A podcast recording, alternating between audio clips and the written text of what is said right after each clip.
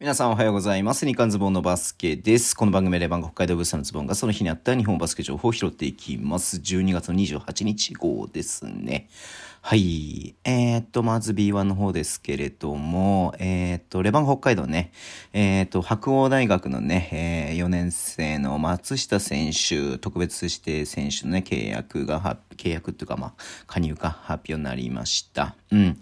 インカレでね、MVP 取った選手です。まあ、ポイントガードですけれども、はい。まあね、今、レバンが橋本龍馬とね、寺園シュートというね、2人のポイントガード、2人しかいないのでね、まあ、3人目として、まあ、かなりスコアリングできるね、えー、ガードの選手なんですごく楽しみにしたいなって僕は思ってます。ちょっといつから出れるとか書いてあったかな？うんと、どこに書いてないか。うんね、ちょっとなんでいつから出れるか分かりませんけれどもね、はい、えー、楽しみにしたいなというふうに思ってています。で、えっ、ー、と、B1 の方も一つですね。えー、名古屋ダイヤモンドドルフィンズ、シェーン・ウィッティングトン選手、インジャーリスト抹消ということで、まあ、今週末のね、試合から、今週末じゃねえや、えっ、ー、と、水曜日のね、試合から出れるから、まあ、抹消したのかなというふうに思います。まあ、それに伴ってね、えっ、と、ロバート・ドジャーが、はい、え契約満了ということになりましたね。うん、まあ、ドジャーもね、まあ、ワース・スミスが来て、すぐドジャーね、え入れ替わって、まあ、ドジャーもね、ある程度活躍はしてましたけれども、まあ、ちょっとね、意外と早くかったかなっていうところではあるんですが、まあね、えっ、ー、と、ロドジャーね、プレイしてほしいっていうね、チーム多分あると思うんでね、まだまだ日本でね、やってもらいたいなっていうふうに思っています。はい。えー、B2 の方ですけれども、えっ、ー、と、まず、ホッティね、はい、青森ワッツの、えー、堀田ヘッドコーチが、えっ、ー、とね、契約解除っていうんですかね。うん。まあね、えっ、ー、と、青森がね、ここまで2勝しかしてないということで、うん。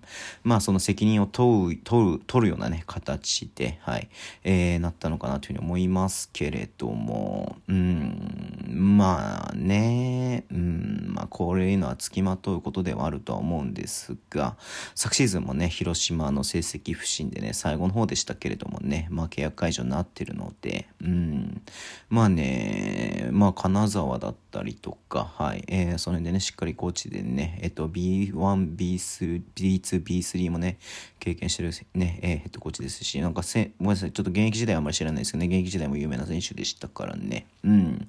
はい。で、まあ、その、当面の間ね、アシスタントコーチがヘッドコーチをね、えー、兼任するということみたいなんで、兼任というか、まあまあ、あのー、代行するってことみたいなんでね。うん。まあ、青森ちょっとね、これ、現状苦しいとは思いますけれどもね、ヘドコーチ変えればとかっていう話でもないのかなっていうふうに思う部分もありますが、えー、ちょっとね、はい、この後の青森も期待したいなと思ってます。えー、怪我の話がね、2つありますね。まず、シガレイクスターズの小沢選手ですね。はい。えっ、ー、と、手首？手首？手首じゃないのか。手の骨か。あ、中指か。中指なのかな？の骨折ということで、全治6週間ということですね。まあね、あの、今年、今シーズン、えー、滋賀でね、あのまあ、えー、スリー決めてる、えー、たくさ決めるような試合もあったりとかもしましたし、えー、次がね、あの、古巣の広島だったということでね、まあちょっと本人もね、えー、ファンもね、楽しみにしてたと思うんですけども、ちょっと残念な形になりましたね。はい。えー、西宮ストークスの福田真央選手ですね、右肩負傷で手術をしたということで、うん。で、一応全治4から6ヶ月、きついっすね。えシーズンはちょっと難しいかなというところです。まあ来シーズンからかなという感じになっちゃうのでね。まあちょっと大きい怪我だったな。まあ手術もしてるんでねっていうところではあると思うんですけれどもね。ちょっと、えー、残念なお知らせだったなっていうふうに思ってます。えー、で、ウィンターカップですよ。はい。ウィンターカップがね、今日女子の決勝が行われてました。桜花学園と、えー、と、京都精華学園のね、決勝だったんですけれども、えー、結構ね、接戦、結構どころかかなりの接戦で、最終的に61対5 57、4点差でね、えっ、ー、と、桜花学園が優勝したということですね。うん。まあね、あのー、何？えっ、ー、と、どのクォーターでどっちがみたいな感じでもなくね、はい。まあ、ずっとね、接戦のままっていう感じだったと思うんですけど、だったんですけれども、はい。えー、まあ、岡学園おめでとうございますというとこですね。はい。えー、男子はね、準決勝が行われてました。えー、大堀とね、明星の試合。まあ、明星がね、まあ、ディフェンディングチャンピオンとして、えー、このね、ウィンターカップの優勝候補の、ね、最有力だったと思うんですけれども、えー、なんと大堀がね、81歳73で勝ったというゲームでした。うん。まあね、序盤から、えー、明生が走った感じになったんですけれども、2クォーターでね、しっかりそれをひっくり返しまして、はい。同点でね、えっ、ー、と、3クォーターに行って、そこからね、えー、大堀が、まあ、明生もね、えー、あの、そのいい時間帯もありましたけれども、大堀がね、一歩二歩先にね、行くような感じで、えー、最終的にね、えー、発展差ついてはいますけれどもね、まあ本当にいい勝負だったなという感じでした。うん。なんかね、見てて本当になんかすごい、もうショット入りまくるし、かといってディフェンスが緩いかといえば、ブロックショットのね、応酬があったりとか、なんかほんと見ててね、すげえ面白い試合だなっていう風にね、思って見てましたけれども、はい。えー、大堀の方はね、えっ、ー、と、あの13番の、えー、岩下選手が、38点。うん。すごいね。はい。えー、で、あれだよね、菅野ブル、あの、明星の方のね、菅野ブル選手、えー、ね、まあ、途中までね、えっ、ー、と、スタッツリーダーと、まあ、スコアリーダー、最終的に山崎リブ君が28点取ってるんですけれども、菅野ブル選手が24点で、途中でね、ファールアウトしちゃったんでね、ほんと最後、まあ、2、3分だったかな？もうちょっとあったかな？うん。ただね、ちょっとね、悔しそうな顔ね、ずっとね、テレビで映ってましたけれども、まあ、2人ともなんだっけ、U19 のね、えー、多分、あのあれに選ばれてましたね。うん。なんでね、まあちょっと、えー、今回は、えー、お堀ね、軍配が上がったということでした。はい。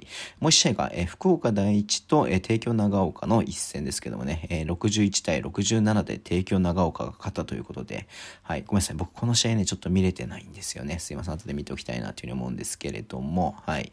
えー、帝京長岡はなんか初の、えー、決勝進出らしいんでね、うん。で、大堀もあれでしょう、だから何十年もまだね、ゆあのなままだとか何十年も多分、えー、優勝してないと思いますんで、うん。だから、えー、久々の優勝か、初優勝かというね、対決だと思うのでね、楽しみにしたいなというふうに思っています。そうだね、あの YouTube の方でね、あの前、あのー、ウィンターカップ優勝経験 B リーガーみたいなね、えー、やつをね、やったんですけどもね、だからそれが何年だったっけな、ちょっと覚えてないけれども、はい。まあ、それぶりのね、っていう方だと思いますんで、はい。えー、明日のね、決勝も楽しみにしたいなっていうふうに思っています。何時からやるのかな？えー、っと、1時からか。はい。だまあ、B リーグの試合が2時からのね、試合もありますんで、まあ、ちょっと被りますけれども、えー、これしっかり見てはいいなっていうふうに思ってます。はい。えー、そんなところでお会いしたいと思います。Twitter の文字を発信します。ぜひフォローお願いします。YouTube ね、えー、毎日やってます。えっ、ー、と、あと、ポッドキャストだ。ね、あの、さっき慎太郎さんとね、久々にまた、えー、発節終わって以来ね、えー、なんで、何ヶ月ぶり ?1 ヶ月ちょっとぶりぐらいかな。うん。YouTube 撮り、あ、YouTube ね、ポッドキャスト撮りましたんで、ぜひ、えっ、ー、と、ね、明日配信になると思いますんで、聞いていただければなというふうに思います。えー、ラジオトークのアプリ聞いてるラジオトークのアプリ聞いてる方はボタンを押してください。